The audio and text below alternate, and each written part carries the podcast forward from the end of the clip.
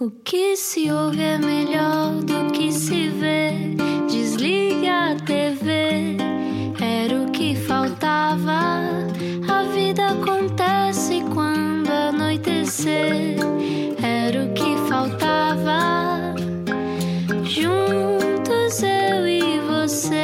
Olá, boa noite, bem-vindo, bem-vinda à Rádio Comercial. Este era o que faltava. Eu sou o Rui Maria Pego, espero que esteja bem. Olá. eu também estou muito bem, espero que tu também Sim. e que os ouvintes também lá em casa. E vamos saber agora, hoje vamos falar de cinema, de arte e também de filmes de terror que de certeza estão a acontecer lá em E casa. de divórcio e casamentos. confinamento, sim. Sim, eh, ainda estou a recuperar dos episódios que vi desta série que o nosso convidado também escreveu. Mas entretanto, se só agora chegou, se vai ter que sair desta conversa já, primeiro temos pena, não é? Temos alguma imensa pena. Mas pode sempre ouvi-las, é verdade. Em. Radiocomercial.ol.pt Sim, e pode descarregar para o seu telemóvel, por exemplo, ir ao Google Podcasts ou iTunes, por aí fora, e depois ouve tudo em casa quando quiser. Sim, é uma boa maneira de ignorar a sua família. Só agora chegou, então vamos dizer quem está cá hoje. Explica-nos como se eu tivesse acordado de um coma. Tiago R. Santos, um mês depois do 11 de setembro, foi viver para Nova York, comprou o guião do Pulp Fiction por um euro na rua enquanto servia às mesas e descobriu o que queria fazer: escrever guiões. Call Girl, A e o Paparazzo, Liberdade 21, Conta-me Como Foi, Filhos do Rock, Os Gatos Não Têm Vertigens, Leão da Estrela, Parque Mayer e agora na RTP a deliciosa série que ajudou a escrever Até que a Vida nos separe. Assim já tem melhor ideia de quem é o menino. Também já escreveu um livro, A Velocidade dos Objetos Metálicos, e já foi pai. Não sei se as duas coisas estão ligadas, eu acho que não. Hoje não era o que faltava. O argumentista, escritor e crítico de cinema, Tiago R. Santos. Olá, Tiago. Olá! Olá, boa tarde. Co- Olá. como é que estás? Como é que tu estás? É um bocado bizarro. Hã? O quê, o quê? Estou bem. Eu ouvi falar de mim próprio assim, parece. É uma experiência um bocado fora do corpo. Sim, é como, é como teres ido ao teu próprio funeral. Exatamente. Estou a olhar para mim próprio e é tipo, oh, quem é aquele gajo? Bem, Bem-vindo. Estou bem. Estou aqui a- no meio do confinamento, em casa. a- Mas a tua vida enquanto argumentista não é muito diferente do que aquela que tens hoje em dia, não é? Porque tu já habitualmente estás confinado a escrever. Exato, no sentido que geralmente estou fechado num- quarto ou numa sala com os meus amigos imaginários. eh, É muito parecido, eh, mas, mas também como, como, como argumentista, como contador de histórias, como pessoa que está atento ao mundo que está à minha volta, vou, vou olhando pela janela e ver- vou, vou vendo coisas que me preocupam, eh, obviamente. Mas estou bem, quer dizer, não posso queixar. Eu acho que no, no contexto geral do, do- deste apocalipse temporário que nós vivemos, eh, estou bastante bem. Tiago, eh, estás muito bem e estarias melhor em Nova York? Não, Não? não bem, bem Nova Iorque. Quer dizer, ao menos as coisas por cá, nós temos grandes, enormes dificuldades. Eh, Eu não gostava, o, o, a minha irmã vive nos Estados Unidos, eu estou muito, acompanho muito perto a realidade americana. Estes últimos quatro anos de Trump também não os desejaria a ninguém. Claro. Sim. Olha, eu lembro-me.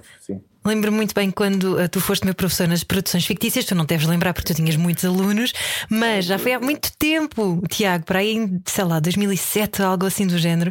Ahm, e lembro-me que tu tinhas uma coisa muito engraçada que era ah, como tens esse amor, não sei se é pelo amor à arte ou se era mesmo só porque nós éramos muito chatos, mas cada vez que nós apresentávamos um pitch de uma ideia, tu fazias assim. Próximo. Eu adorava esse enfado. Era tipo, nós nunca vamos ser bons o suficiente para ele. Uau, isso é horrível, ainda bem que deixei de dar aulas. Não, era ótimo, porque obrigava-nos a ser muito exigentes e tu, ainda por cima, punhas-nos a ver filmes daqueles mesmo muito bons, não é? Tínhamos que o Padrinho e o Era uma Vez na América e sei lá mais o quê, aqueles teus eh, preferidos. E acabei por ter ali uma grande escola de cinema também. De onde é que veio essa paixão pela, pelo cinema?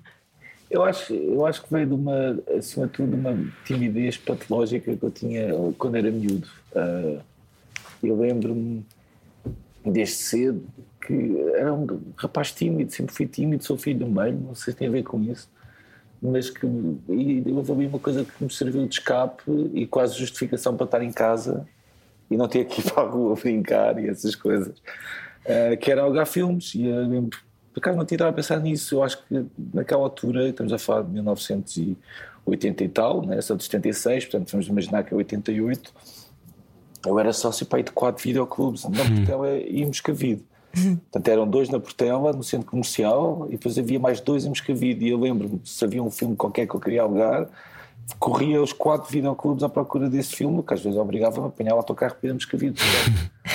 Portanto, e, e a partir daí criei uma compulsãozinha de estar constantemente a ver todos os filmes, a alugar todos os filmes e a querer ver ali um encanto. Uh, à procura de expansão em Moscavide, não é? Assim, eu mesmo, por exemplo, um desses videoclubes que era, ficava ali a meio de Moscavide, havia um que era mesmo na pontinha, quase a chegar já a caminho dos Olivais. Ou, mas havia um que era onde eu ia buscar filmes pornográficos, inclusive. Olha aí. atrás. E foi assim que o Tarantino aprendeu a fazer filmes também, não? É? Ele trabalhava num videoclube. Trabalhou, exatamente. exatamente. Não sei se foi por aí, mas lembro-me que eu sei que tinha este fascínio e, e por contar histórias acima de tudo. E quando me imaginava a trabalhar em cinema, e, e, e aquilo era literalmente mesmo sonhar, porque na altura nem sequer imaginava que podia vir a fazer isto para ganhar vida. Uh, que sempre pensei que como era divertido escrever aqueles diálogos e imaginar aquelas situações, ou seja, nunca tive a tendência a pensar, uhum. pá, gostava imenso de ser ator e gostava imenso de ser, aí está, a tal timidez que eu referia. Uh, mas foi sempre de, uau, isto deve ser muito agir estar em casa a imaginar estas histórias e, e a pensar nestes diálogos e, sei lá, né, a criar estes mundos. Né? Então, quando tu te mudas para Nova Iorque, é à procura de começares a inventar um novo mundo também para ti? Porquê é que foste para Nova York? Eu fui para Nova York, eu estava a trabalhar como jornalista na revista Fox na altura, uhum. ali em Ranholas. a Fox era em Ranholas, não sabia? Era, era no edifício de Imola. Ah, claro, sim, sim. Entre o seu próprio microclima, estava sempre a chover, parecia uma sala com um prédio enorme sem janelas, parecia o capacete de Darth Vader. uh, e e, e desiludi-me rapidamente. Ou seja, eu acho que fui. Eu acabei por estudar jornalismo e ir para jornalismo um bocado por exclusão de partes, de ver o que é que eu tinha jeito, o que é que eu não tinha jeito, mas eu lembro-me quando era miúdo, a mim no 12 ano, falar com a minha mãe e pensar se calhar gostava de seguir alguma coisa relacionada com cinema e que fomos ter uma conversa com alguém da, da escola de cinema, teatro e cinema e que eles pediam imensa coisa no 12 ano para entrar, tinha que inventar uma história, escrever um guião, planificar sei lá, a estrutura de um filme. E eu, na altura em que já era adolescente, estava mais interessado em ir de férias para o Algarve. Então não fiz nada disso. E concorri à faculdade, entrei em jornalismo e acabei por seguir jornalismo. Portanto, eu acho que foi uma mistura entre exclusão de partes e, e muita preguiça de não ter seguido imediatamente aquilo que eu sabia que podia ser eventualmente a minha, a minha vocação. Uh, e portanto também entrei no jornalismo um bocado sem grande convicção, parece-me, e estava a trabalhar muito numa área que não era a minha, que era ciência e tecnologia. Eventualmente comecei a trabalhar em cultura, ah, mas é, e voltamos àquela coisa da timidez. Eu lembro, às vezes tinha que ligar para alguma fonte, ou, ou dizia-me, liga aí para o Herman José, a perguntar seja lá o que for. E eu testava ligar para alguém que não conhecia, achava sempre que era uma. E agora vou ligar para. O que é capaz de ser problemático para um jornalista, Tiago? É um bocadinho, não é? Ficava a contar. Bem, vou ligar às 5 e ficava a contar, a convencer-me mim próprio, meter-me necessário às 5, ligar ao Hermano José, um gajo de lado nenhum, a ligar para o Hermano José. Um, portanto, eu acho que logo tive uma razão concreta para abandonar a Fox, que na altura foi uma mudança de direção e a revista sempre um caminho que não era o caminho que eu achava mais interessante Aí eu lembro, até estava com o Gonçalves, que curiosamente trabalha comigo agora e somos grandes amigos e, trabalhamos Hugo. exemplo, uhum. juntos, né? até que a vida nos separa um deles. Um, e uma amiga nossa, a Patrícia Paixão, e até acho que foi o Hugo que deu. Vai, se a gente saísse da Fox e fôssemos viver para Nova York. Que idade é que tinhas, Tiago? Uh, eu acho que tinha pai 23, acho eu. E na hum. altura pensei, isto é uma ideia extraordinária, eu nunca estive em Nova York.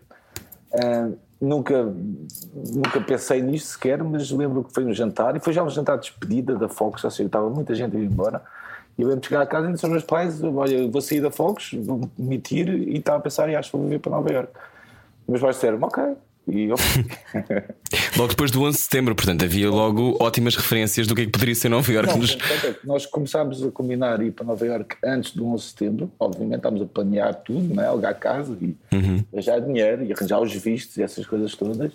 E entretanto acontece o 11 de setembro, portanto, eu lembro perfeitamente de acordar, minha mãe é que me acordou nesse dia, devia ter sido à noite, no dia anterior, noite anterior, um, e a minha mãe acordar-me e olhar para as torres gêmeas e ia para aquele incrível extraordinário evento uh, trágico uh, e de, de, pensar, bom, será que vou à mesma ou não? Mas decidimos ir, fomos, fomos à mesma. Uh, nunca, nunca, nunca questionei a ida, foi um bocado uma irresponsabilidade, acho eu, mas, mas não sei, era uma aventura que sentia necessária enfrentar. Oh, Tiago, tu há pouco disseste que foi um bocadinho por preguiça que acabaste por não concorrer ao conservatório, porque estavas fisgado nessa, mas depois quiseste ir de férias para o Algarve e que te autossabotaste. Portanto, tu sabias que o caminho era por ali, mas tu próprio não foste.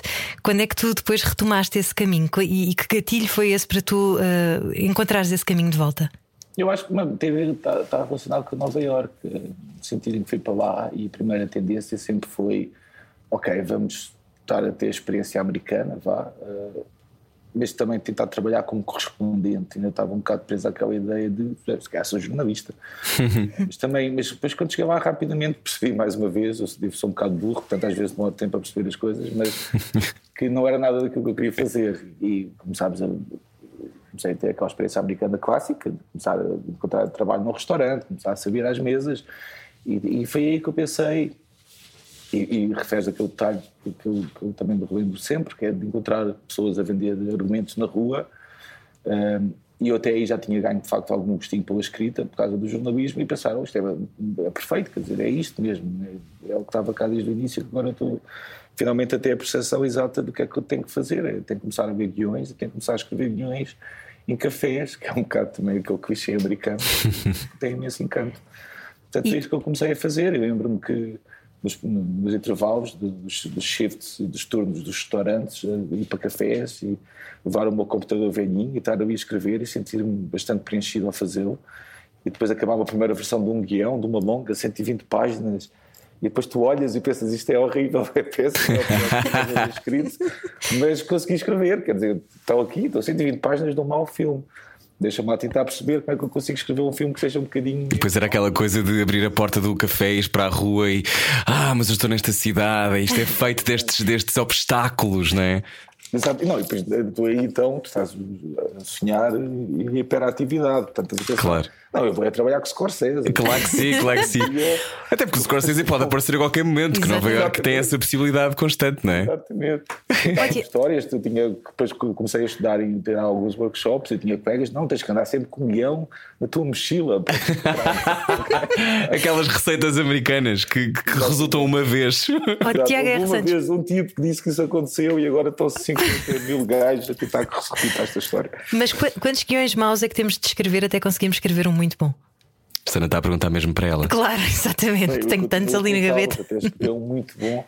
Um, eu acho que é assim, o primeiro é sempre mau. Eu acho é muito difícil escrever um primeiro guião. Eu, os primeiros dois guiões não são produzidos, foram escritos em inglês. E, mas, por exemplo, o segundo guião, que já não reveio há muito tempo, era um guião que dei o título Strange Everyday People foi esse argumento que quando eu volto para Portugal, quando eu regresso para Portugal, um, ehm, que eu mostro ao António Pedro Vasconcelos, uh, porque o conheci através de um amigo, e ao mesmo na altura, e fizemos uma proposta ao António Pedro, e ele foi muito simpático, convidou-nos convidou para almoçar, disse que não queria nada daquilo, mas um, ehm, eu tinha um guião na mochila, lá está, coisa, e dei-lhe aquele guião, olha, voltei para Portugal, diz-me se achas que eu tenho algum jeito para isto ou não, e o António Pedro fez, teve a delicadeza e a simpatia, a generosidade de ver um guião em inglês de 120 páginas e, e disse: Ok, tu tens aqui algum jeito, eu tenho uma ideia para um filme, uh, vamos tentar trabalhar nesse filme, que era o Cowgirl. Portanto, na verdade, ah. o segundo guião, a segunda longa que eu escrevi, vá que nunca foi produzida, provavelmente nunca irá ser, uh, ajudou-me a arranjar trabalho. Foi então, então funciona, funcionou a tal receita, funcionou, Tiago? Funcionou, funcionou. De alguma forma. Pensa que não, mas olha. Olha, estamos hoje a conversar com, com o argumentista Tiago R. Santos. Eu perguntava-te quando estiveste em Nova Iorque. Estiveste quanto tempo, Tiago? Tive dois anos e meio. Dois anos e meio? Eu tive um mês e achei que foram tipo seis meses, eu imagino dois anos e meio. São várias vidas ou não? São, são. Aquilo é muito bem intenso. Uh, é muito divertido, pelo menos foi para mim na altura, uhum. foi pelo momento em que lá estive, e depois o contexto de começar a trabalhar à noite, a servir em restaurantes, tu crias ali o teu grupo e crias ali uma, uma espécie de uma comunidade de, que é gira, mas depois também, e a razão que eu voltei foi, deu a sensação que eu podia passar muitos anos a viver naquela adolescência perpétua. Uhum. Uh, e quando desse por mim, podia ser um empregado de mesa de 45 anos uhum. que quer ser argumentista, sabes? Uh, Sim. Que há muitos lá, não é? Que há muitos lá. Uh, com todo respeito, são deles meus amigos, pessoas claro. extraordinárias e até pessoas talentosas, mas pá, lá a concorrência é tanta, a competição é tanta. Uhum. tu vais a Nova Iorque, todos os que estão em Nova Iorque querem ser alguma coisa, querem uhum. ser bailarinos, querem ser escultores, querem ser autores, querem... ninguém está ali para ser empregado de mesa, com todos os respeitos para, respeito para os empregados de mesa, mas portanto aquilo é uma coisa demente uh, e fantástica ao mesmo tempo, mas no primeiro eu eu sei escrever bem em inglês, mas não é a minha língua, não é a minha uhum. cultura, uhum. não, é, não, é, não é a minha gente, vá, uh, estar ali a, quase entrar naquele jogo de concorrência com, com pessoas que têm mais capacidade de contar histórias sobre aquele universo do que eu, pareceu-me, a determinada altura, uma perca de tempo e um sonho impossível. Uh, juntando a isso, realmente, essa noção concreta que eu tive de se eu ficar aqui demasiado tempo, posso ficar aqui demasiado tempo. Uh, Houve algum episódio que te fez fazer isso, Tiago? Houve alguma coisa tipo, houve um dia em que estavas no café, olhaste para o lado, não, houve um cliente mal educado e. Não, há uma, história, há uma história gira que foi o que me fez ter essa percepção foi uma falsa ilusão de esperança, que foi, no entanto, tinha vindo a Portugal, tinha criado um projeto qualquer para concorrer ao ICA, hum. concorrer ao apoio à escrita do ICA. Agora a escrita de desenvolvimento, na altura era só escrita. E eu concorri, meti os papéis e tal, e minha mãe deve ter recebido uma carta em casa e ligou-me a dizer: ganhaste. E eu fiquei, uau, ganhou apoio ao ICA, coisa fantástica. e comecei a fazer os pontos todos para voltar para casa, porque agora tenho o apoio do ICA, vou para casa, vou escrever, vou escrever um guião. Ah, e era só dizer que tinha sido submetida à candidatura. Exatamente, ah! era só dizer, a candidatura foi aceita, ah! entreguei os papéis. Uh... então, Mas ainda bem que vieste, Tiago. Ah, sim, ainda bem, que ainda lá estava agora a tentar escrever guiões em inglês à espera de encontrar os Scorsese em mar. Pois é, a questão, a questão é essa: é quando é que. Porque é também uma derrota ao mesmo tempo, ou não encaraste assim? Porque é aquela coisa de saber que, ok, eu nunca vou conseguir ser o melhor deste universo, porque este não é o meu universo. É também uma coisa de Ok, então se calhar mas, vou ter Mas que... agora se calhar é o melhor deste universo aqui em Portugal. Não, não digo o contrário. Estou a dizer é que, é, mas quando se tem esse sonho de furar no mercado tão competitivo, é, isso também é, um, é uma coisa que temos que resolver, não é? Connosco mesmos. Talvez, mas eu acho que muito de crescer vá, uh, tem a ver com tu reconheceres as tuas próprias limitações. Uhum e, e, a, e, a, própria incapacidade do teu talento, se é que o tens, acho eu. Sei que isso parece muito pessimista, mas não acho que seja. Eu sou, por exemplo, constantemente confrontado com as limitações das minhas capacidades e do, do meu talento. Quando eu estou a escrever, seja o que for, aquilo que eu imagino é sempre, sempre, sempre muito mais interessante do que aquilo que eu consigo meter no papel. Ou seja, parece que a minha imaginação está muito, mais, está muito à frente uhum. uh, do talento que eu tenho para escrever. Uh, isso, por um lado, é um bocado deprimente, porque um, mas por outro lado também faz que eu continue a esforçar-me sempre um bocadinho para tentar chegar a esse ideal que eu, que eu tenho uhum. na, minha, na minha imaginação. E provavelmente é só uma fantasia, nem acho que sequer que seja verdade, sabes? Até porque eu acho que as minhas ideias não são tão boas como acho que são. Tiago R. Então o segredo é a honestidade, não nos armarmos muito ao pingaralho e sermos o mais honestos possíveis? Não, isso para mim sim, a honestidade intelectual e emocional acho que é, é uma belíssima receita não só para enfrentar a existência e o mundo, uh, mas para a escrita então e para aquilo que eu faço é sinceramente uh, o meu objetivo maior, é ser honesto, quer emocionalmente, quer intelectualmente. Não me armar muito ao pingarelho, não me armar muito intelectual, não estar a fingir que gosto de coisas que não gosto, uh, estar a ser honesto. E queres mudar o mundo? Manipular, sabes, emocionalmente, o espectador, as pessoas. Eu, eu, acho que é isso. Essa, essa receita para a escrita é boa para a vida também. E queres mudar o mundo com as tuas histórias? Eu não sei se quero mudar o mundo. Eu gosto de pensar que as minhas histórias podem ajudar as pessoas a interpretar o mundo. eu acho que o mundo é um, é um lugar muito confuso. Uh, acho que é, é anárquico, é, é, o caos. Eu acho que a ficção ajuda-nos, por vezes, a encontrar eh, ali um caminho ou uma ordem onde ela não existe. E isso ajuda-nos a estar vivos, uh, ajuda-nos a encontrar um balanço qualquer e não nos sentimos a, a flutuar pelo universo e pelo cosmos. Um, portanto, eu acho que a ficção é fundamental para isso, mas eu sei que é para mim que, isso, que a ficção serve. É, é para me sentir menos sozinho também. Uhum. Um, para encontrar laços comuns uh, com pessoas que, que me são distantes, ou pessoas que eu não conheço, pessoas que eu nunca me cruzei mas uma das, das, das, melhores reações que eu tive, dos melhores momentos que eu tive como argumentista, provavelmente, não é sequer, provavelmente não é dos, melhores, não é dos projetos que eu mais gosto que eu tenha feito, mas lembro dos Gatos Não Têm Vertigens, que uhum. um projeto que emocionalmente tocou muitas pessoas, um, e receber mensagens de pessoas que, que, são de realidades completamente diferentes da minha e de pessoas que eu nunca conheci e pessoas a dizerem que parece que escreveste sobre mim, sobre a minha avó, sobre mim, sobre a minha mãe. Um, foi uma experiência muito, muito bonita. Um, e eu acho que essas coisas são fantásticas quando tu percebes que escreveste algo e que há alguém que vê e pensa: Uau, isto, isto podia ser eu. Mas embora, embora eu tenha lido aqui uma, uma frase tua numa, numa entrevista que deste, que é nunca ninguém se lembra dos argumentistas, faz parte do trabalho. Ou seja, um, as ideias são dos argumentistas, as letras e as histórias, e ou seja, a construção de texto é de um argumentista, mas um, achas que isso melhorou ou ainda, ou ainda mantens isto? Eu ainda mantenho isso, sim. Achas? As pessoas não sabem quem é que escreve, mas também. Uhum se isso calhar já me fez alguma confusão, eventualmente, neste momento eu acho que faz parte, isso faz parte do trabalho.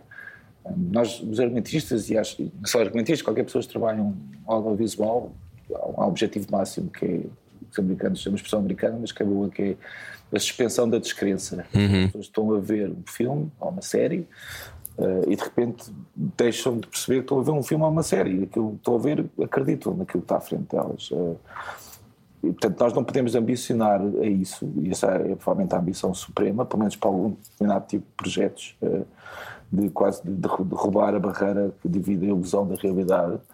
Uh, e depois querer que as pessoas se lembrem que afinal aquilo foi escrito por alguém. Uh, ao, final, ao final houve alguém que esteve a pensar nestes diálogos que esses atores dizem de forma tão orgânica e natural.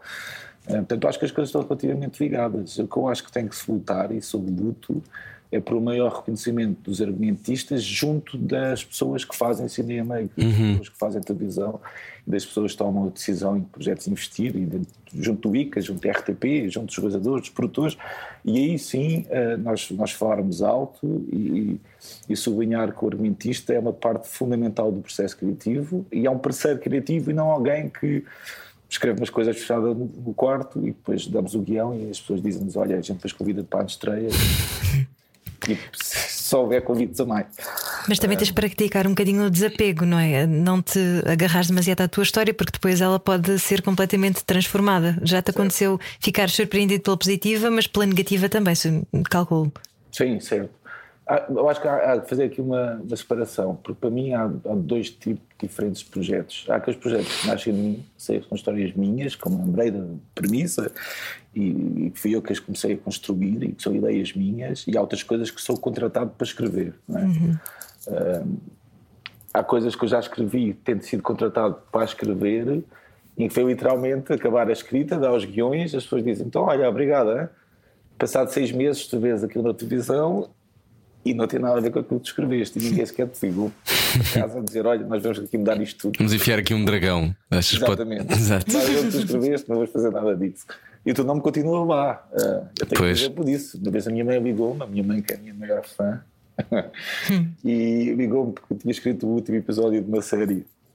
Não era o último episódio, o último episódio na altura, uh, de uma série que ela gostava, e ela ligou-me a dizer que achava aquilo uma porcaria. eu estava a ver, passado seis meses, e estava a pensar, isto de facto é uma porcaria. eu sou um péssimo argumentista. Uh, e depois fui buscar o documento, abri o computador e fui buscar o documento que eu tinha escrito, e aí sim tinha a percepção que tinham alterado radicalmente o argumento. E, depois, obviamente, enviei essa minha versão do argumento para a minha mãe, e a minha mãe leu e concordou comigo. Achava que o meu argumento era melhor do que, do que eles filmaram. É preciso ter bons argumentos na vida, não é? Yeah. É, também acho. Recuperei o respeito da minha mãe, que é uma coisa. Conversamos a seguir mais com o Tiago R. Santos. Venha daí, este eu era o que faltava. Sensibilidade e bom senso. Só que não. Não. Era o que faltava na Rádio Comercial. Boa viagem, Rádio Comercial. Hoje conversamos com o Tiago R. Santos. Uh, sabes que eu ouço isto frequentemente, irrita-me, uh, mas quero saber se é verdade ou não, uh, que Portugal tem uma crise de argumentistas, que não há argumentistas com suficientes e com ideias que sejam extraordinárias. irrita-me ouvir isto de vez em quando, mas quero saber a tua opinião. A mim também me irrita bastante. portanto, junto-me a ti, eu acho que é eu acho que é preciso ter noção e ter percepção de várias coisas. Primeiro, que nós não temos uma indústria audiovisual. Uh, a única indústria que nós temos é de telenovelas. Uhum. Uh, nada de. Estou? Alô, Tiago? A tua ligação falhou. Tiago, estás aí? Temos que começar outra vez, depois. Deve ter caído. Ah, Tiago, deixámos-te ouvir. Deixamos desculpa. Ouvir. Ok. Então vou- vou ter que, vou ter que Desde responder à início da pergunta. tua resposta. Exato, Ou desculpa. então fazemos outra vez, não? Não, então eu entro outra vez e. Não, quer dizer, tu ouviste o que eu disse, não é? Eu fiz. Não, isto às vezes, às vezes a, a internet falha por alguma razão e aqui corta a voz. E se puderes aproximar-te só um bocadinho mais do microfone, é fixe. Portanto, basicamente, eh, estavas a dizer que te, que te juntavas a mim e depois que estavas a discorrer sobre, sobre a indústria e depois deixámos-te ouvir. Ok. Começa agora? Eh, sim. Bem, mas a mim é isso, a mim irrita-me imenso. Porque eu acho que é preciso ter noção de várias coisas. Primeiro, que não há propriamente uma indústria audiovisual em Portugal. Há uma indústria de novelas, ah, que é uma coisa que, que se faz ah, constantemente e com o ritmo industrial, vá. Mas que não são também. como é que eu ia dizer isto? De uma forma Super apuradas. não é uma questão de ser super apuradas, aquilo tem regras específicas que são muitas vezes, contra, menos esta é a minha opinião, que são contrárias hum, a determinadas regras dramatúrgicas que deve seguir para um guião ser bem construído, no sentido de repetem informação muitas vezes, ah, mas isso é porque, obviamente, se uma, qualquer coisa que passa episódios todos os dias, ninguém está à espera que as pessoas vejam a novela todos os dias, acho eu, repetem a informação muitas vezes para ter certeza que toda a gente sabe que esta gêmea é cega, Sim, sim, sim, sim. Aquela coisa de Olá, Manel. Sim, tu que roubaste o tesouro da família e és pai de não sei quem. ontem. Exato. Lembras que contávamos todos juntos ontem tu disseste isto e aquilo, aquilo. Gajo, eu lembro-me, eu estava lá, não é? Sim. Mas, portanto, ou seja, mas o problema aqui é que nós temos, produzimos o quê? 14 filmes por ano. eh, Desses Pois. 14 filmes, metade são escritos pelos próprios realizadores. Eh, Nós, nós também sempre, o próprio ICA, que é o Instituto de Cinema e Audiovisual, tem apostado muito numa política da, criação de autores. Autores, pessoas que escrevem e realizam os seus próprios filmes e filmes que não são, muitas vezes, necessariamente narrativos. Não é? Ehm, São mais conceptuais, não é? Sim, ou mais, são mais conceptuais, são mais contemplativos, são mais menos dialogados, menos uma construção narrativa clássica. Eh, portanto, não há propriamente um grande mercado para argumentistas escreverem filmes e conseguirem bater à porta de produtores ou de realizadores para conseguirem produzir. E não te dizem que essa é uma perspectiva americanizada de- das histórias? Não é, bem, é é a mesma coisa dizer que Aristóteles é, é americano. Pois. Vem da poética de Aristóteles, quer dizer, estes conceitos são aristotélicos, do princípio, meio e fim, da catarse, da narrativa da catarse. eh, Do herói. Os três atos, não é? Sim, exatamente, a viagem do herói. Isso são todos conceitos que não, são necessariamente americanos, nem são necessariamente cinematográficos, são coisas de- que já foram pensadas e criadas há muito tempo e com as quais eu acredito, e tudo bem, há pessoas que não acreditam, também não há nada errado com isso. Mas o que eu acho é que um argumentista que não é realizador, alguém que está a construir histórias, está a construir narrativas, que tem, tem mais espaço para o fazer quando há uma, há uma, há uma vocação mais eh, aí está, narrativa no, no meio audiovisual. Eh, Mesmo as séries que nós temos agora, felizmente, produzem um bocadinho mais séries, mas houve uma altura em que era um deserto. Eh, Só a RTP é que o fazia e mesmo assim não fazia com tanta frequência assim. Eh, Portanto, isto aqui é sempre um bocado complicado estar a falar do trabalho do argumentista quando há tão poucas hipóteses para as pessoas aprenderem a escrever. No sentido em que também eu acho que quanto mais. Escrever é como qualquer outra coisa. Quanto mais fizeres, melhor vais ser. Tiago, eu concordo hum, pá, 300% com isso que estás a dizer, porque eu acho que uma das razões porque as pessoas podem ou não melhorar e apurar tem a ver com a quantidade de vezes que podem fazer seja o que for. Portanto, se tu não podes constru- fazer filmes frequentemente, como é que vais melhorar, não é? Claro, não é? Há pessoas que escrevem um filme de 5, 5 anos ou 6, 6 anos. Claro. Não é? Um, e, e depois, há uma coisa que eu sinto também: é que tu escreves uma vez e o erro de. O medo de cometer erros é tanto que acaba por castrar determinadas opções ou acaba por correr determinados riscos que poderiam levar o teu trabalho a um patamar um bocadinho mais singular ou mais único, sabes? Uh, portanto, ou joga-se muito pelo seguro e depois também criamos uma espécie de um cinema que ou se tornou demasiado hermético ou então parece que é demasiado fácil e, e não há falta-nos um bocado o meio termo, falta-nos um bocado, na minha opinião. Achas que as plataformas de streaming podem vir a alterar isso? Essa dinâmica? Temos que ver o que é que elas vêm cá fazer e isso vem cá, não é? Há uma nova lei do cinema que, que aparentemente vai, vai obrigar que o façam e que haja esse investimento. Mas até agora não temos ainda esse exemplo. Temos o exemplo do Glória, da série da Netflix que está a fazer com a SPI, mas, e, e parece-me que tem potencial para ser uma coisa interessante, mas, mas temos que ver o que é que eles vão fazer a seguir. Não sei. O que eu sei é que sim, tradicionalmente, é um bocado distante está a falar de plataformas, está a falar tradicionalmente, mas a Netflix, apesar de tudo, já existe há algum tempo.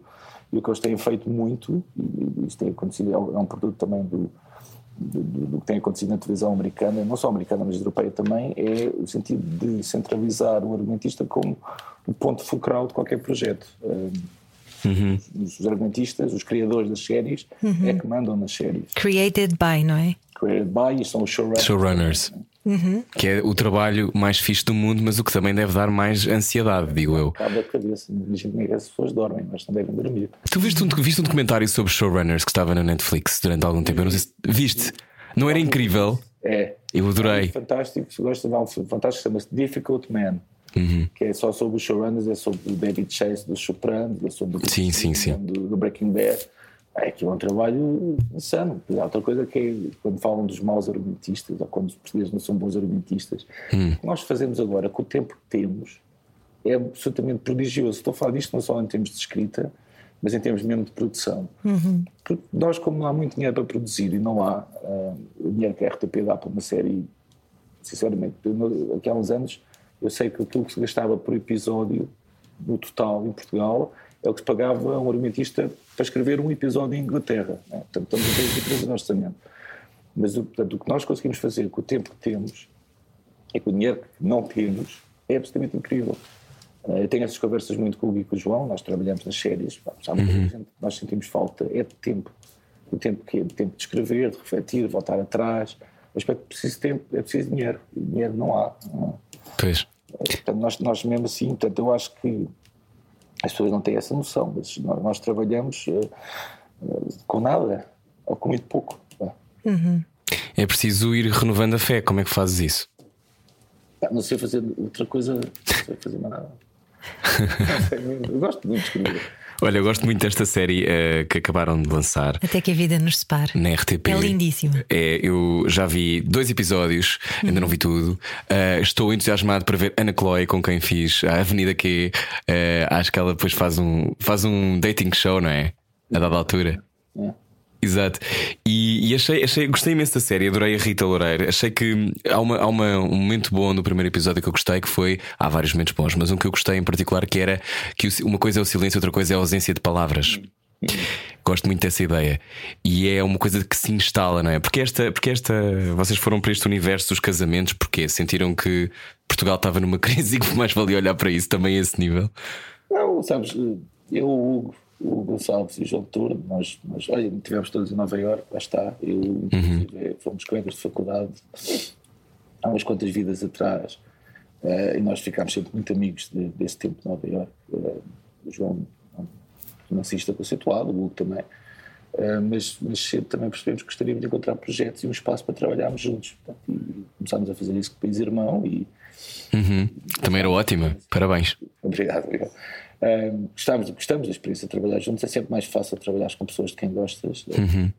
E portanto temos este desejo e esta vontade sempre de continuar. Quando acabou o País Irmão, começámos a pensar em vários projetos que gostaríamos de desenvolver. E depois é como qualquer processo criativo, vai-se tirando o barro para a parede, vai-se mandando ideias. E se fizesse uma série sobre isto, sobre aquilo. E acho que foi o João que se lembrou da ideia de ah, eu gostava de fazer uma série sobre um fotógrafo de casamentos. Pudesse passar por problemas pessoais, porque a ideia, só a ironia dramática Uhum. diferente.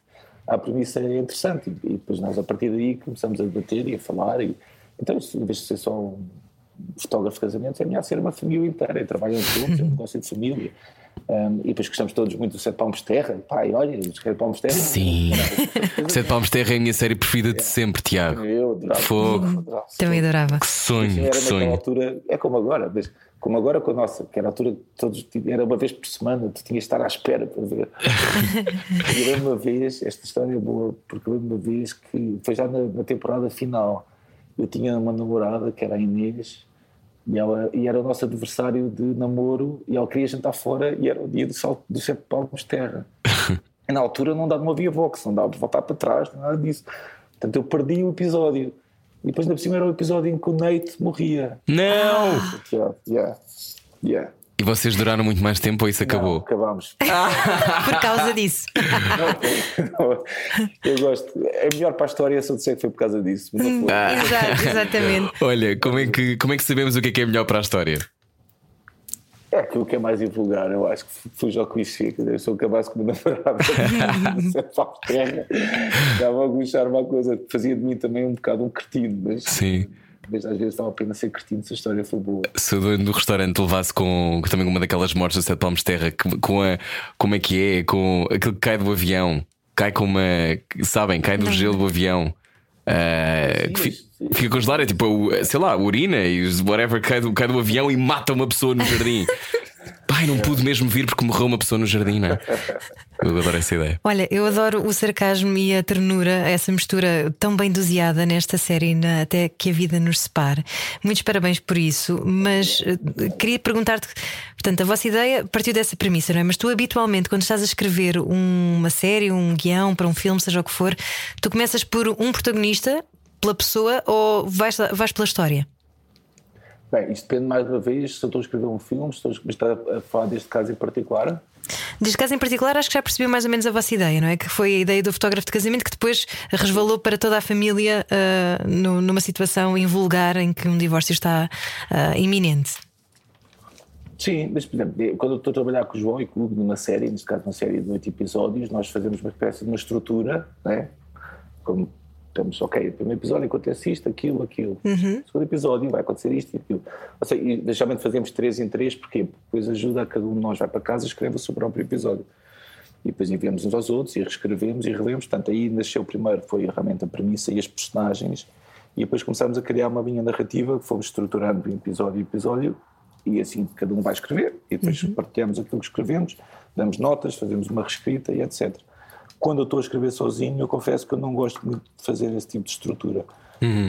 Porquê? Porque portanto, eu não escrevo séries sozinho, portanto, estamos a falar agora de filmes. Eh, Eu geralmente gosto de ter uma premissa boa, forte, eh, o suficiente para conseguir imaginar, começar a imaginar o mundo que vou, vou começar a escrever, mas também gosto de gosto de ter espaço de manobra, ou seja, gosto de começar a, a tentar perceber para onde é que as personagens vão, estando já lá naquele caminho.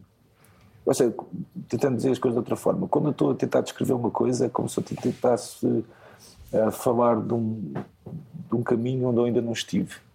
Eu tentar, olha, eu acho que ali, depois à direita vai estar uma árvore, depois ali à esquerda, se calhar, vai estar um lago. Ah, Então fazes aquilo que o personagem te pede. Exa- Eu eu também tento que o personagem não me fuja completamente do controle, né? senão o sacana não sei o que ele vai ter.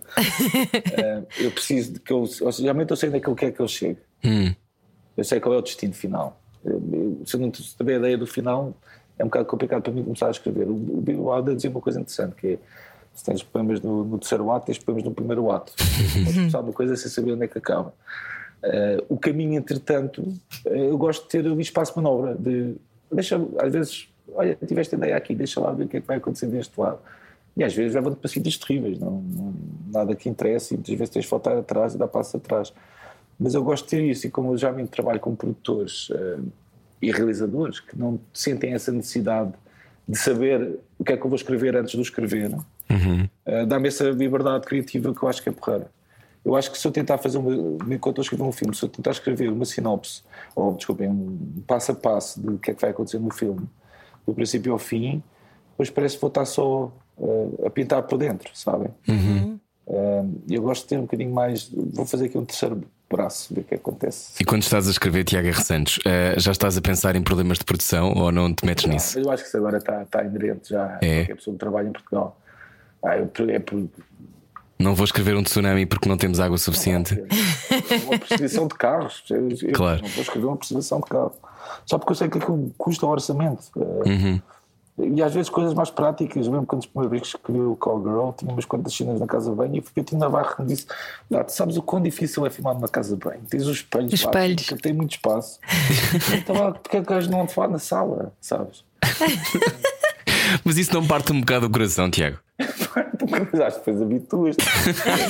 Não é- não é que- Às vezes são mesmo pequenas coisas. Eu lembro quando, quando comecei, e tu vês, eh, interior, quarto, eh, a persiana está meio corrida, mas entra alguma luz pelos buracos e ilumina, e a, a personagem está a ouvir Ryan Adams. E o produtor chega perto de ti e diz: Olha, primeiro, isto aqui, o diretor de fotografia, quer dizer a ti que acho que é filmar assim, porque é que estás a dizer como é que a luz tem que cair? Pois Ryan Adams, achas que eu tenho dinheiro para pagar Ryan Adams à Sociedade Portuguesa de Autores? Não vale a pena. Esquece, E claro. é que faz? Metes uma música da a livraria. Adams, é? Pois. Não, e, a, e a questão é que é verdade. Eu não tenho que estar a dizer ao diretor de fotografia como é que eu tenho que fotografar a cena. Claro que o mim importante é ser de dia, ser de noite, isso seria importante para narrativamente para a história. Olha, a, a- a parte boa, a única, eu tenho, a minha experiência que eu tenho de escrever uma série foi o filho da mãe que escrevi com a Susana Romani. E a sensação que eu tinha era que, ok, nu- nunca me podia esticar em nada, mas tudo o que fosse para eu fazer, eu, como era eu que era o protagonista, podia sempre fazer coisas e podia pôr-me a fazer disparates. Mas tinha sempre a sensação de que se fosse escrever para muitas outras pessoas, eu ia sofrer imenso, porque ia sentir o tempo todo que, ah, não, não vai, não vai dar. castrado, Casas de não é? banho, não vai dar. Não sei quem não vai dar. Não, eu começava logo a. sofreria logo muito com isso. Mas pronto, imagino que seja como qualquer músculo, não é? Vais treinando. Não, eu acho que vais treinando e vais te habituando a isso. Nós no País Irmão, por exemplo, até brincámos com isso, como aquilo era só uma série de pessoas que estavam a fazer uma novela. Nós adaptámos uma coisa que aconteceu na realidade, que foi eu, Hugo e o João escrevemos todos os episódios. Os episódios depois vou parar à mão, neste caso, até uma pessoa com quem que eu gosto muito e que trabalho muito, que é o João Salles, que é assistente de realização, que faz o levantamento de todas as cenas. E João Salles faz o levantamento daquelas cenas todas e diz: vocês estão absolutamente malucos, não há a mínima hipótese. Nós conseguimos filmar isto no tempo em que nós temos e com o dinheiro que nós temos. É absolutamente impossível. Inclusive, deram-nos uma. O João- fez uma, um levantamento e disse: tu podes ter 15% de exteriores por episódio. E vocês tinham 86. Gente, foi ok. Este exterior, Jardim da Estrela, afinal é interior quarto, sabe? Porque, só para explicar, o exterior é muito mais incontrolável, não é? É, não, e o interior é, tu levas o equipamento para lá, podes ficar lá uma semana. Exterior não, não dá para deixar para Claro. o equipamento uh, para, para E, noitar. e tens de pagar licenças e pode estar a chover.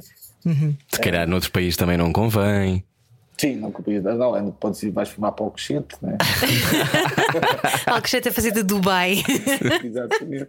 Mas nós depois no Piso Irmão, inclusive há uma cena que está o argumentista, que era o Pimentel que fazia, e havia um gajo que dizia: Olha, está aqui, tu podes, só podes ter 10% de exteriores, não há a mínima hipótese. Portanto, nós habituamos um bocado a isso. eh, Mas eu posso tenho uma experiência que eu recentemente, eh, ano passado, realizei a minha primeira longa-metragem.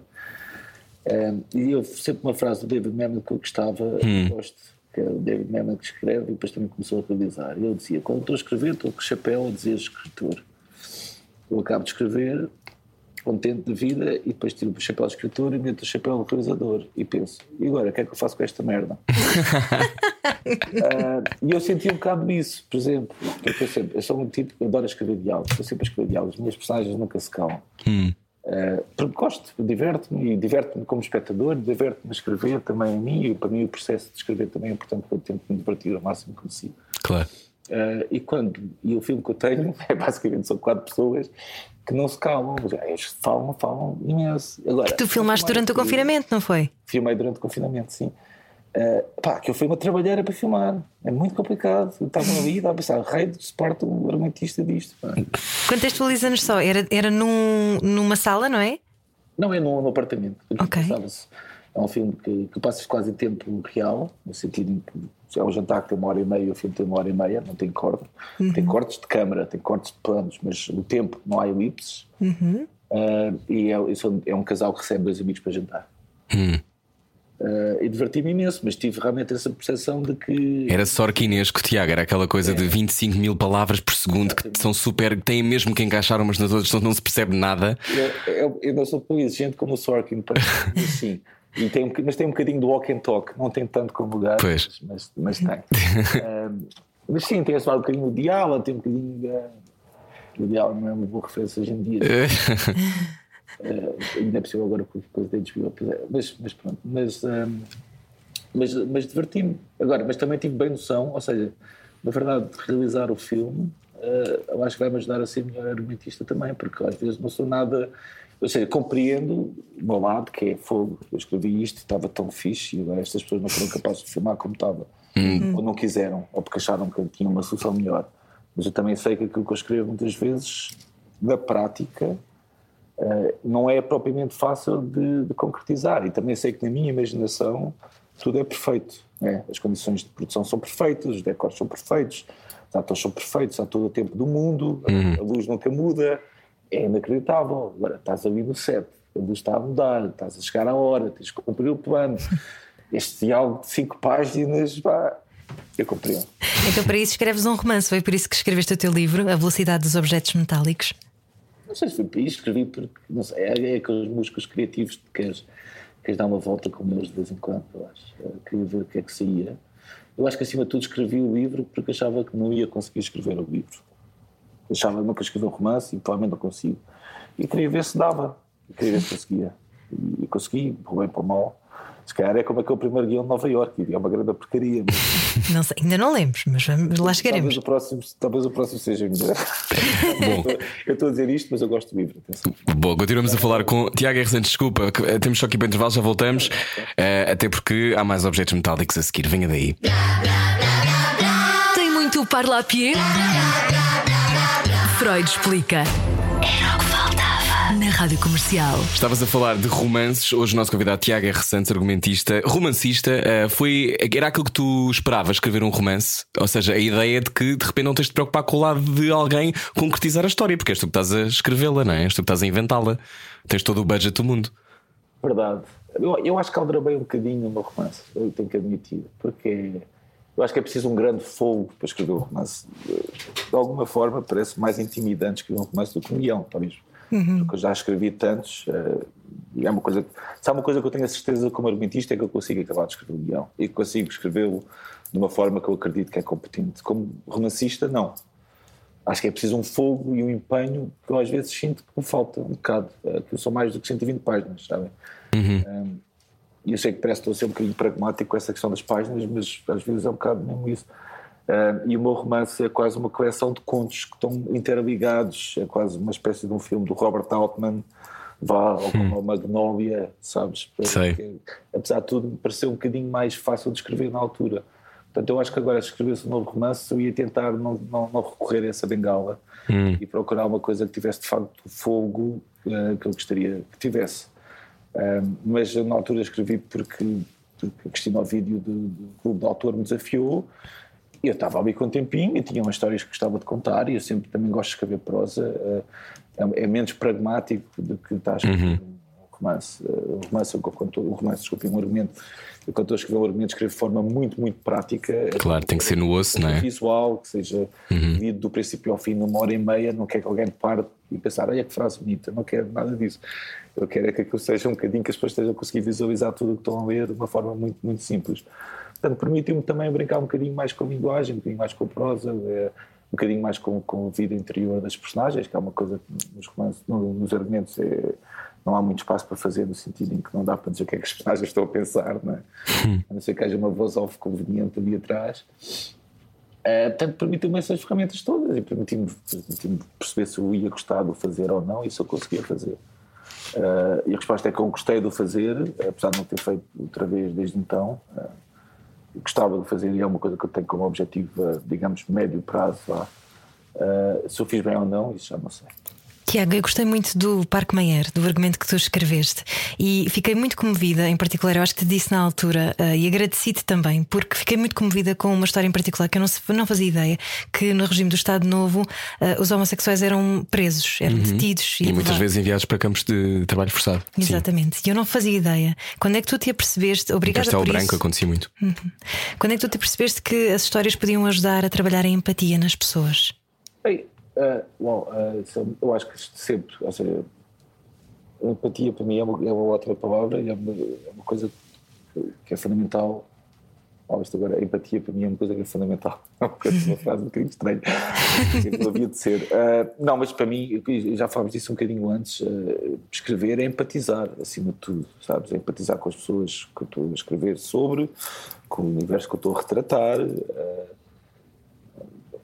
às vezes as pessoas perguntaram, e esse é um pequeno paralelo, mas ah, como é que escreveste sobre a rosa dos gatos não têm vertigens? Pá, é difícil para mim empatizar com uma senhora de 70 anos, não é? Porque nós partilhamos emoções, partilhamos medos, acima de tudo, inseguranças, e, e o medo de morrer, e o medo de estar sozinho, e, e a necessidade de encontrar no outro ah, alguém que, que te apoie no dia a dia. São coisas que eu consigo mesmo empatizar com elas. Eh, Portanto, acima de tudo, eu escrevo para, para me sentir mais ligado com o mundo, para sentir mais e tal como leio, para sentir mais empatia pelo mundo.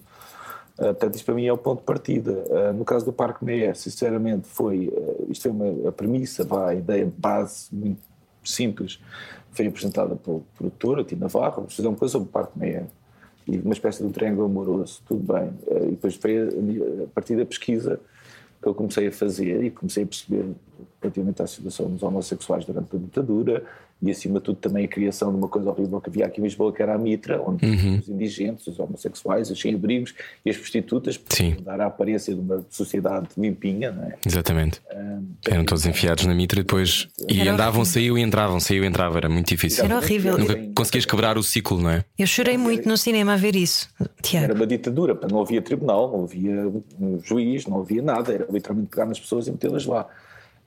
Pá, e a partir, a partir daí descobri o que para mim foi a pedras. É preciso sempre ter um ponto de entrada na história. Esse para mim foi o principal ponto de entrada. Foi, foi ok, temos aqui alguém que, que sente algo por uma pessoa e, ser, vai ser castigada por isso. E isto para mim é uma coisa inconcebível, é uma injustiça tremenda. Portanto, e, e aí já pude ligar isso também ao próprio processo criativo, de tu usares o teu processo criativo como, como grito de revolta um, e, e como forma de, de contra aquilo que achas está errado. Portanto, isso aí estabelecia. Esse foi o meu ponto de partida precisamente para conseguir. Para conseguir escrever história, caso contrário, eu acho que não tinha conseguido escrever. Até para mim foi um grande desafio. Não conhecia, sabia muito pouco sobre revista, um, sabia algumas coisas sobre o Estado Novo, obviamente, mas não os suficientes para escrever. Um, mas depois, quando fiz essa pesquisa, de facto consegui perceber: uau, há aqui uma, uma, uma tremenda injustiça que é preciso falar. Um, e, e depois esta intolerância, e o filme foi escrito mais ou menos em 2016, uh, que eu também já sentia crescer na Europa neste preciso momento. Portanto, Sim. esse espelho né, da, da intolerância perante o outro, uh, de, de uma espécie de uma, uma extrema-direita, vá, e do nacionalismo também, que está bem crescendo, com o Trump, com os Bolsonaros da vida, uh, e com o Brexit e essas coisas todas estavam a acontecer no momento em que aquilo pareceu um espelho perfeito para a história que nós estávamos a contar. Portanto, foi como se eu tivesse começado a ver uh, a realidade dos dias refletida na premissa que nós tínhamos, e portanto aí para mim foi mais, mais fácil escrever.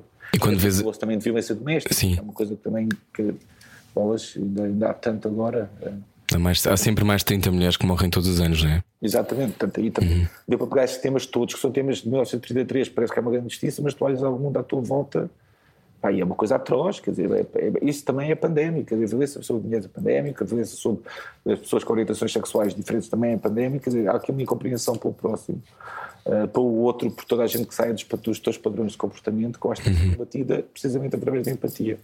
Uh, isso para mim é, é chave. Olha, e ver a, manifestação eh, das tuas ideias depois no cinema ou na televisão. A primeira vez que isso aconteceu quando viste um argumento teu a ser dito, eh, a existir, a ver com poucas cenas de casa de banho. Como é que, como é que, como é que sentiste a coisa? Foi uma experiência fora do corpo ou foi ai meu Deus, ai meu Deus, apetece-me chorar porque isto está mesmo a acontecer e as ideias estão cá fora? Ou tiveste vergonha? O que é que sentiste? Eu estava, estava Eu acho que o primeiro que eu vi, acho que foi Call Girl, o primeiro projeto que eu fiz. E eu estava a ver com a minha irmã na altura.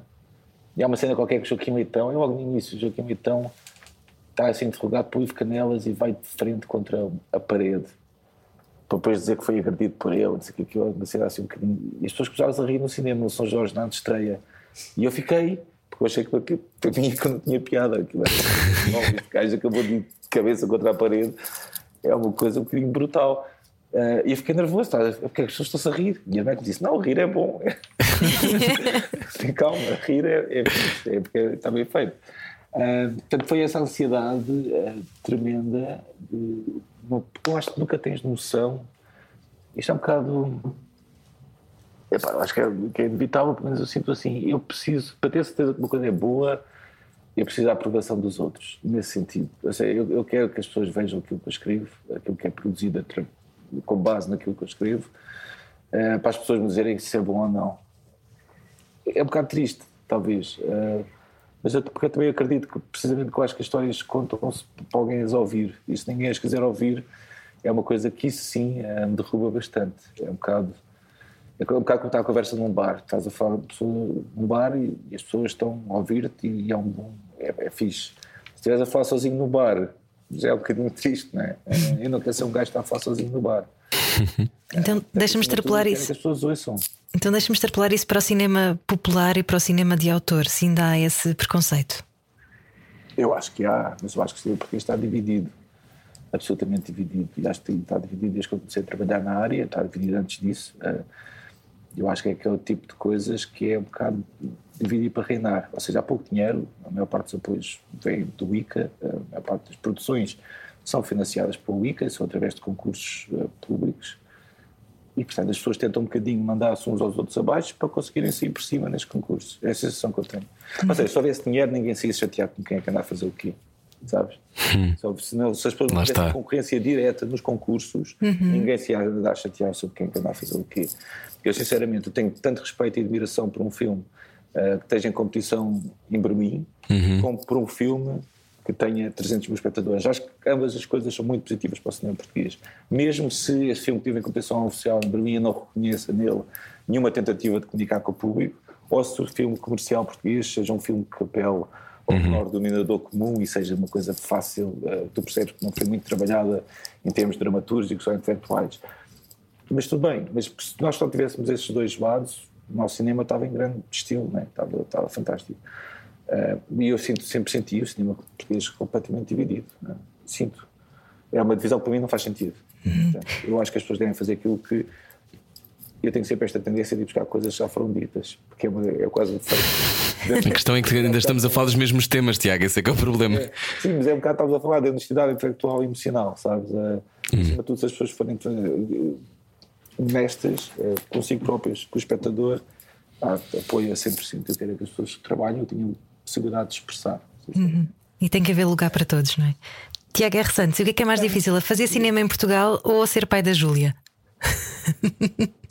Acho que ser pai da Júlia é mais difícil. Não, eu vou ficar com a É que nós temos a maldição da Júlia. A maldição entre aspas, não é? Que eu amo a minha filha, mas eu são também as duas tenho reguilas. a maldição da Júlia, mas é tens. outra. E são as três reguilas, no fundo, não é? é com é. todo o respeito, senhora Júlia Pinheiro.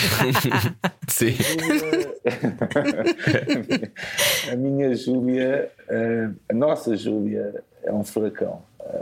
É um furacão. Agora, ela é absolutamente extraordinária e ela estou absolutamente convicto disto que eu vou dizer. Ela um dia vai salvar o mundo.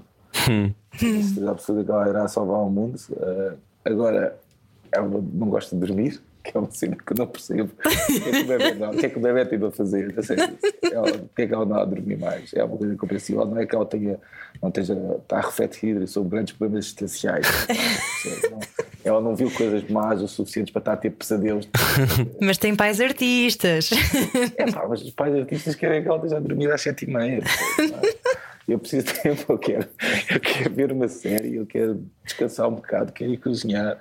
Uh, mas tendo dito isso, é uma experiência absolutamente extraordinária. Agora, é muitíssimo cansativo. É muito cansativo, é a coisa mais cansativa que eu já fiz. É muito mais fácil escrever um guião do que de educar a minha filha, mas neste momento não, não estou propriamente a educá-la, estou a ter certeza. Estás a sobreviver, a sobreviver a ela. Já mete o dedo na tomada e que ela não se atire do primeiro andar. Isso é para educar.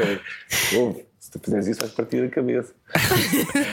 Tiago, então, para fechar, o, em 2021, uh, eh, não sei como é que é, tens sempre, tens sempre guiões abertos que vais escrevendo? São ideias que surgem ou Sim, já tens coisas alinhadas para fazer em breve? Tenho tenho, bem, tenho o meu filme que gostaria de estrear, se as salas voltarem a abrir e se nós voltarmos a ter esta experiência coletiva que chamávamos de ir ao, ao, ir ao cinema, cinema, se isso voltar a acontecer, era simpático. filme.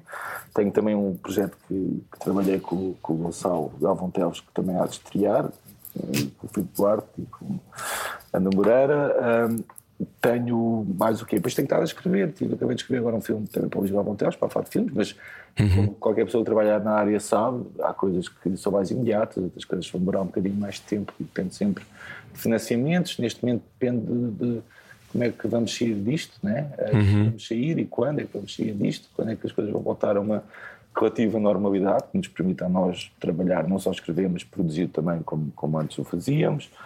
Um, tenho um filme que, que estou a tentar também montar, já escrevi, que gostava também de realizar. Tenho, tenho um livro que gostava de escrever e que já comecei e parei algumas vezes, eh, seja por causa da Júlia não querer dormir ou por um, ehm, eu ter outros compromissos que preciso de, de, de enfrentar. E pagar contas também, não é? Hã? E de pagar contas também, não é? Pagar contas, sim, exatamente, sempre ir atrás disso. Uh, mas, portanto, estou relativamente otimista dentro do meu pessimismo. Muito bem, olha, Tiago, obrigado, obrigado por esta masterclass uh, Sim. em ser argumentista. Obrigado pela vossa simpatia, pela vossa generosidade e por me terem recebido e pelo interesse no meu trabalho. Obrigado. Claro, Obrigada, muito. setor. Um Beijinho. Gostamos muito. Até que a vida nos separe. Está na RTP, veja eh, e depois pondere se quer casar ou não. depois de ver a série. Tiago R. Santos, obrigado. Se eh, não ouviu a conversa inteira, pode fazê-la em radiocomercial.ol.pt. Nós voltamos amanhã. Beijinhos, uma ótima semana. Adeus. Era o que faltava. Com Rui Maria Pego e Ana Martins. Juntos eu e você. Na comercial.